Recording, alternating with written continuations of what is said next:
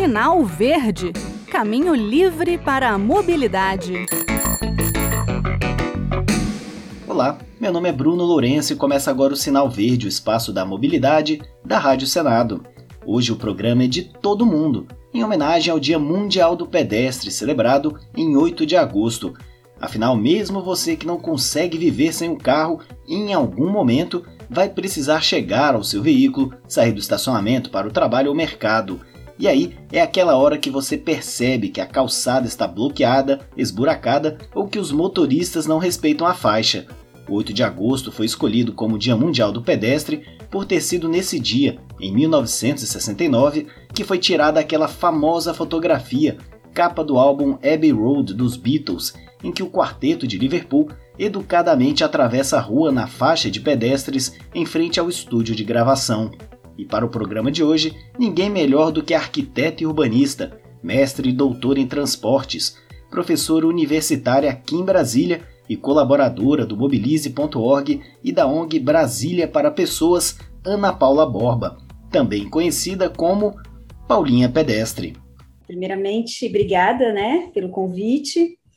É, meu nome já fala muito, né? Paulinha Pedestre, então é, o que, que acontece? Eu acho que é, o governo, né, todos os governos uh, no Brasil, é, eles esquecem né, que o principal, uh, o principal ator, digamos assim, da sociedade, quando a gente vai falar do espaço né, urbano, é o pedestre. E por que, que é o principal ator?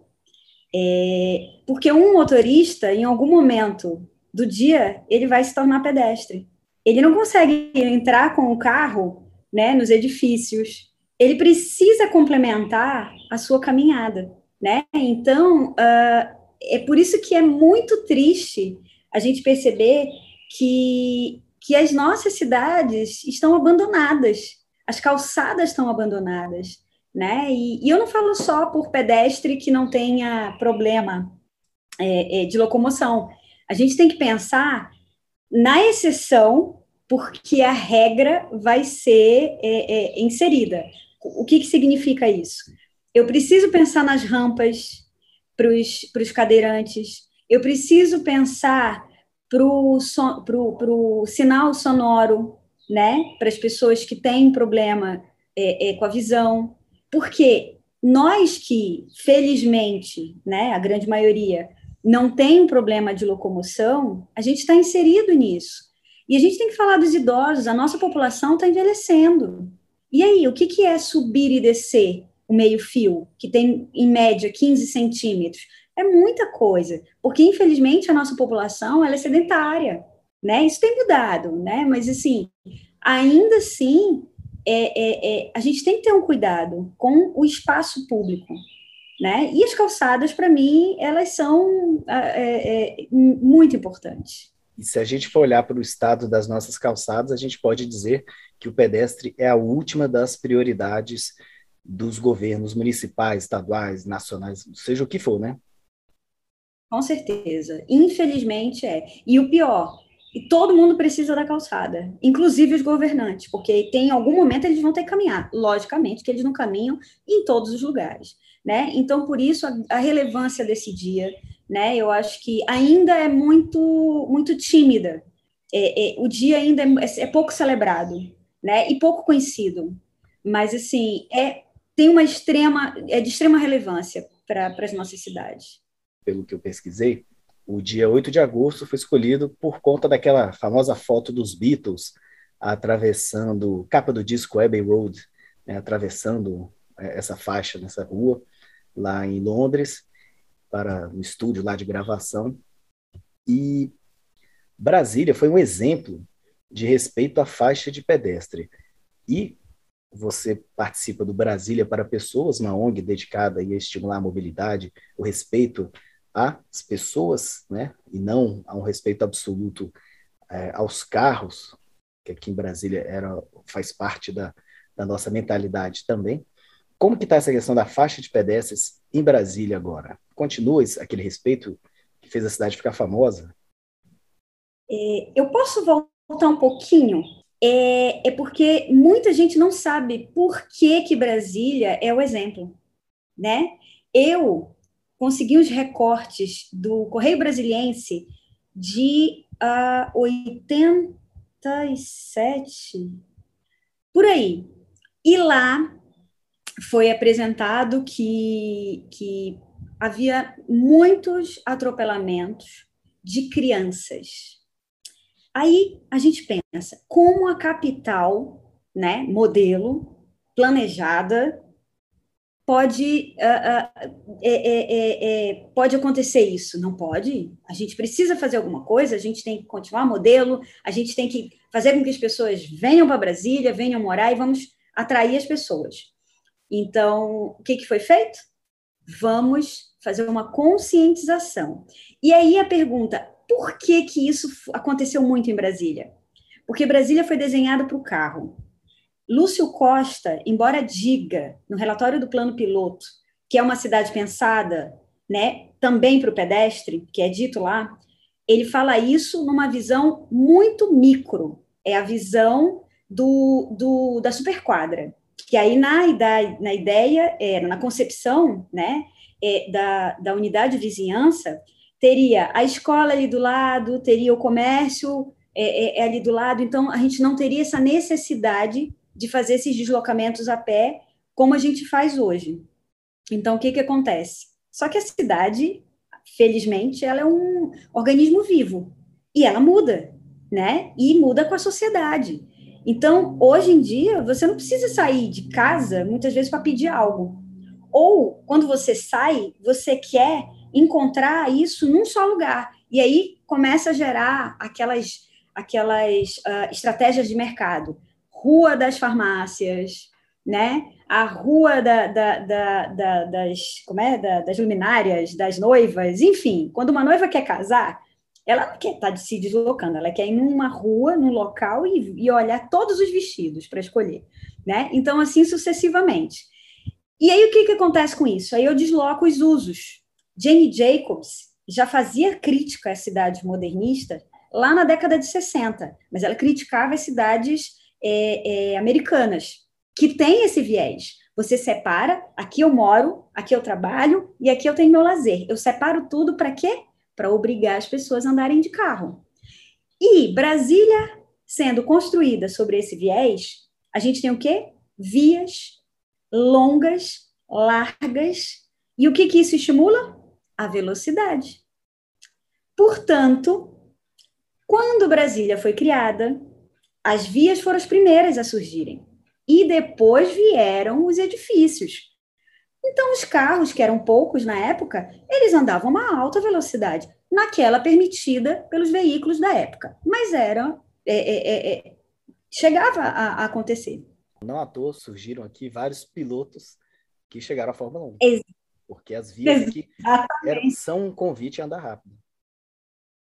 Exatamente. E, e, tanto é, elas são tão largas que, que o eixão pode, pode haver o pouso de um avião, né? Para uma emergência. Ele já foi calculado para isso.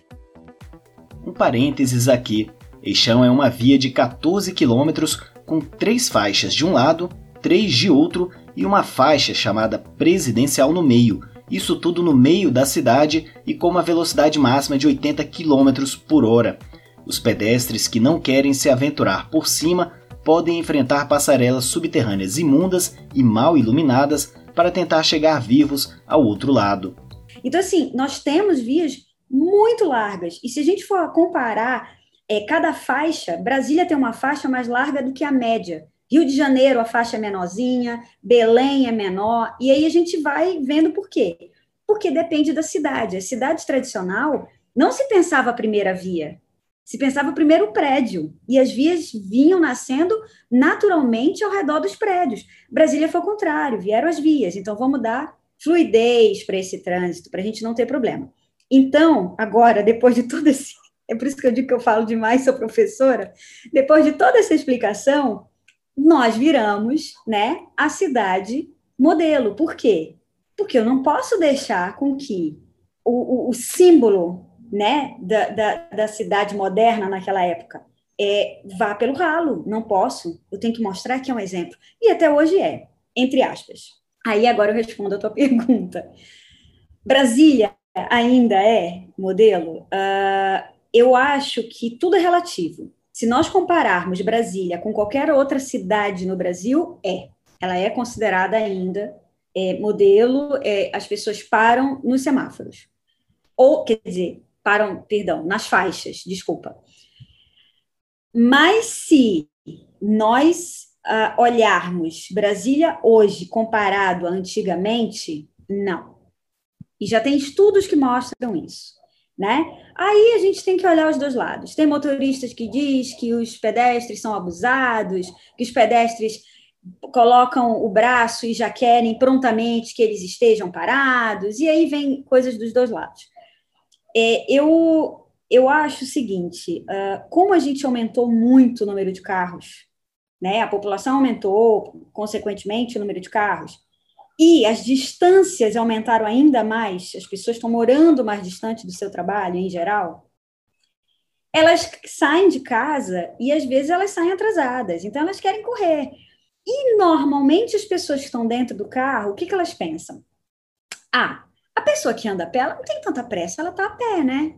Eu estou de carro, eu tenho muito, muito mais pressa, por isso que eu estou no carro, né? Então eu tenho prioridade. Ela espera. Aí eu, a, gente observa muito os motoristas fazendo assim, só um minutinho, só um minutinho, para os pedestres. Espera só um pouquinho, que eu passo. É a mesma lógica daquela. Vou parar numa vaga para deficiente né? É só, é só um minutinho. Mas e o contrário? E quando a gente olha o pedestre atravessando, que está um sol, né, muito forte, ou está com chuva, está um momento de chuva, ou eles estão com sacos pesados. A gente pode observar que normalmente os motoristas param quando eles veem idosos, quando eles veem deficientes ou quando eles veem crianças. Só aí que eles prontamente, no geral, né, eles param muito mais bruscamente, inclusive acenam para o do lado, vão parar, vão parar, mas, uh, em geral, o respeito reduziu muito. Infelizmente, é isso que acontece. Eu lembro quando foi feita a mobilização da paz no trânsito, para o respeito às faixas, é, havia fiscalização assim, demasia. Toda faixa de pedestre, ou faixa sim, faixa não, tinha lá um policial, uma dupla de policiais olhando, um agente do Detran, e acho que e as pessoas eram multadas, né? Se não fossem, se, se não respeitassem a faixa, eram multadas, né? Acho que daí é que veio o sucesso. E hoje, hoje eu não vejo mais né, essa fiscalização. E olha que aqui no centro da cidade, no plano piloto, a gente ainda costuma ver mais policiamento, mais a presença do Estado. E nas cidades que ficam em volta, ali eu acho que a faixa de pedestre, ela, o respeito a ela está próximo das outras cidades do Brasil, a meu ver, pelo menos a impressão que eu tenho neste momento. Eu também tenho a mesma impressão.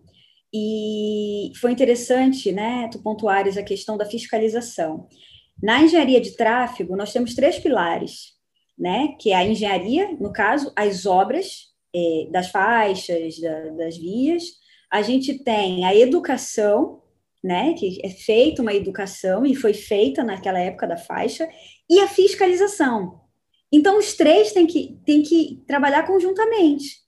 Não adianta eu ter feito a engenharia, eu fiz as, as faixas de pedestres e tudo, fiz a educação lá atrás, e só é feita agora quando é ou Semana da Mobilidade, ou Dia do Pedestre, ou é, é, Dia Mundial Sem Carro, essas coisas, né? ou, ou é, é quando tem aquela questão do acidente e tudo.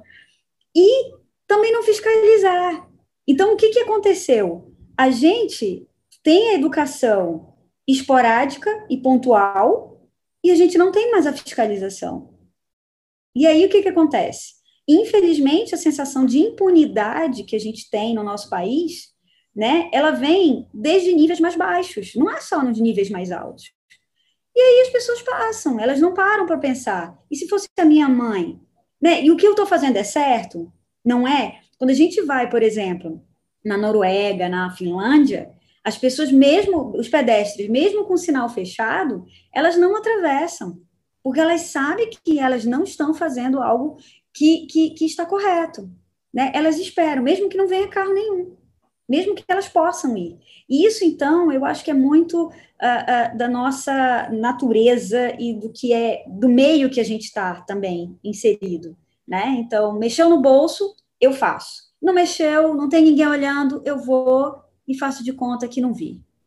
Você falou de, a gente já falou de fiscalização, você tocou aí num, num ponto, engenharia de tráfego, que eu, eu, às vezes, aqui em Brasília, eu fico impressionado, porque obras novas, recentes, a gente tem uma ponte que custou milhões de, de reais e que a faixa para o pedestre passar, ela não, não passa uma bicicleta e um pedestre junto. A bicicleta que tem o, o guidão largo não passa ali. Né? É uma e a obra construída agora, no século 21. É, obras recentes também, que foram construídas no final aqui de um bairro, eles trazem uma descida que eu penso assim, o carro, ele vai andar rápido ali. Não tem como, numa descida dessa, ele andar rápido. Não sei se, por que, que não pode a engenharia pensar, não, se eu vou fazer um, um, um túnel para baixo, não dá para fazer um, uma curva, alguma coisa para diminuir a velocidade do carro naturalmente, porque eu me impressiono com essas obras de engenharia aqui na capital moderna do país. É, é uma pena. E eu, e eu nem vou uh, uh, entrar na questão dos técnicos que fazem o projeto, porque muitas vezes os técnicos são bons, mas entra a questão de quem manda, né? E aí, muitas vezes, eles não querem. Então, nós temos, felizmente, no Distrito Federal, o pessoal do Ministério Público que está batendo em cima. Então, ali na, no, no, no, TT, na, no TTN, né? Terrível é trevo que... de triagem norte. Exato. Exatamente. Seria o, é, o trevo de triagem norte ou o terrível trevo norte. norte. Exatamente é, eles, eles não estavam, inicialmente não tinha, é, não tinham idealizado uma ciclovia. E quando a gente passa, aí depois por conta do Ministério Público, aí eles colocaram. Mas se a gente observar como essa ciclovia está inserida nesse projeto, é assustador. A gente percebe que foi aquela coisa, não como eu não planejei, eu vou ter que dar um jeitinho. E ficou péssimo porque o ciclista sempre leva a pior. É o pedestre ciclista sempre levando a pior. Né? Então, já que eu vou ter que dar um jeito, vamos fazer isso, vamos fazer aquilo. Mas não tem lógica. Se, por, que, que a gente não faz isso desde o início? A, a parte da obra mais cara não é da bicicleta, não é do pedestre. Então, vamos pensar neles. Né? Não custa. Eu costumo dizer, e eu sou muito criticada, tá? É, que o eixão devia ser enterrado para mim, quando eu falo no eixão, ser enterrado, é o seguinte: o desenho está ali, eu não vou mexer no tombamento, eu vou mudar a função daquela via. O que, que acontece? A parte de cima do eixão, para mim, tinha que ser um eterno eixão do lazer. As pessoas atravessam por cima, teriam ciclovias, teria o, o, o, o BRT, VLT, ligando todos os, os polos geradores de viagem, né? Ali por cima. Vamos enterrar Vamos fazer um túnel por baixo. Embaixo do eixão, a gente colocaria os carros. Olha, olha o que a gente ia ganhar: redução de poluição sonora, redução total dos atropelamentos, né? Ah, mas a obra é muito cara. Mas a gente percebe vários superfaturamentos de obras aí. Vai guardando esse superfaturamento, entre aspas, brincando, lógico, né? E vai fazer uma obra que, de fato, vá é, possibilitar é, é, é, um lazer para as pessoas, a facilidade de atravessar, porque tem muitas pessoas que atravessam das 100 para 200 de carro, elas chamam táxi, tem senhoras que chamam táxi, porque elas não têm coragem. E não tem como ter esses túneis, são terríveis, são fedorentos, são mal iluminados, são mal, mal tem é, é, manutenção, né? O ciclista querendo passar por baixo, ele é assaltado, ou ele fura o pneu, porque tem vários buracos. Então, assim, é, essas obras, tudo bem, Brasília foi pensada na década de 60, 50, chegando 60, tudo bem, mas vamos adaptá-la? E o que vem depois, como, como você mesmo disse, né? É, as obras agora de engenharia, será que a gente não aprende com os erros? Vamos pensar no, no, no, no, que é dito no, Código de Trânsito brasileiro, brasileiro, vamos, vamos priorizar os mais fracos, né? Porque eles são mais suscetíveis à, à, morte, enfim, que são os pedestres e os ciclistas. Mas não, não é feito isso, infelizmente. O que você falou aí é basicamente o mote do Brasília para pessoas, né? Devolver a cidade às pessoas. Eu queria que você contasse um pouquinho da, dessa ONG, como é que tá, a pandemia, eu sei que deu uma complicada em geral para todo mundo, mas é uma, uma organização que surgiu com esse objetivo, né, de conscientizar as pessoas que a cidade é delas, não dos carros. Exatamente. Na verdade, quem criou a ONG foi o, o Irá, né? Foi ele que teve a ideia de criar a página. E, e eu não sei se, se, se tu sabes, mas eu e o Irá, nós estudamos juntos em Belém. Nós somos amigos desde a infância. É, estamos na mesma escola. Só que aí a gente não, não tinha tanto contato. E em Brasília nós nos reencontramos, né? E, e o Irá, desde São Paulo, todo mundo já conhece a história dele, né? Largou o carro e tudo. E quando a gente se encontrou, ele sabia, foi num, foi num evento, inclusive, de mobilidade, né? E aí a gente começou a, a, a, a se aproximar e tudo. Fazemos as caminhadas James Walk, né? É, já fizemos, de 2014 a 2018. E aí nós mobilizamos muita gente, porque como eu sou professora, né, eu levava os alunos, então eu fazia aquele, aquele evento, um evento para os alunos também participarem, porque pode ir qualquer pessoa. Né? Nós chegamos aí a Lisboa, fizemos um evento com a Câmara Municipal de Lisboa, né? Isso tudo a ONG uh, uh, envolvida, né? E o Irá, como ele é formado em comunicação, ele escreve muito, né? Ele tem uma facilidade. Agora em direito, então ele tem esse, né? Esse lado, não, vou escrever e tudo. E eu, eu sempre gostei mais de, de ir lá e levar os alunos. E, e aí ele gosta das fotos, então a gente trabalhava muito, muito nessa parceria, né? E, mas a pandemia, de fato, veio atrapalhar. Por quê? A gente sempre mexeu com aglomeração né? A gente chegou a ter 70 pessoas numa caminhada James Walk. Foi incrível, né? Mas assim, não tem. Como a pandemia uh, veio, a gente tem que priorizar, né? A saúde das pessoas e tudo mais, enfim. Aí não foi mais possível. Pelo menos eu não participo. O Irá ainda, eu sei que ele participa de alguns movimentos e tudo. Eu não. A gente tem que ter uma responsabilidade em relação aos alunos, né? Então, por isso a gente não, não envolve. Outro parênteses. O Irá Lourenço é um ativista também da ONG Brasília para Pessoas e colaborador do portal mobilize.org e aqui do Sinal Verde. Não tem carro, se desloca em Brasília preferencialmente de bicicleta e faz de tudo para que mais gente perceba que é possível sim viver sem automóvel, mesmo numa cidade como a capital federal, onde dizemos que o brasiliense é feito de cabeça, tronco e rodas o Irá continua escrevendo muito aqui, o blog Brasília para Sim. Pessoas.wordpress.com está sendo atualizado aí constantemente, muitas coisas, inclusive, que ele relaciona com a pandemia. E, agora uma curiosidade, né? O, de onde surgiu esse nome Paulinha Pedestre? então, foi justamente com o Irá. O que, que acontece? O Irá falava para mim, Paulinha, vamos andar de bicicleta, você tem que virar ciclista e tudo. E aí eu disse para ele, Irá, como assim? Mas já tem muita gente que defende ciclistas. E quem defende os pedestres? E afinal, eu sou pedestre antes de ser ciclista. Aí eu falei, sabe uma coisa? De tanto ele encher meu saco, isso na época do Facebook, eu falei, vou mudar meu nome só para mostrar que eu acho que a gente tem que ter um movimento. E mudei. E qual foi a minha surpresa? Pegou, porque foi uma brincadeira, né? Eu não, ó, eu não tenho carro, eu não sei dirigir e não pretendo ter, né? na fase da vida que eu tô, eu já não pretendo ter. Então, é, pegou. Aí nós fomos num evento em São Paulo, em 2015. Quando eu me dei conta, as pessoas, olha, Paulinha pedestre, Paulinha. Aí eu, oi? Como assim? Quer dizer, a gente numa brincadeira, e foi uma brincadeira saudável, logicamente, né? Mas, é, e aí foi ganhando essa força, ganhando essa força, e eu falei, olha, eu acho que esse nome tem a ver mesmo, vamos lá, vamos usar, e aí fiquei e usei. Só que depois eu também usei bicicleta, entendeu? Mas eu sempre, quando eu penso, porque o que, que acontece? As pessoas, quando vão se deslocar, elas pensam logo, no geral, no carro.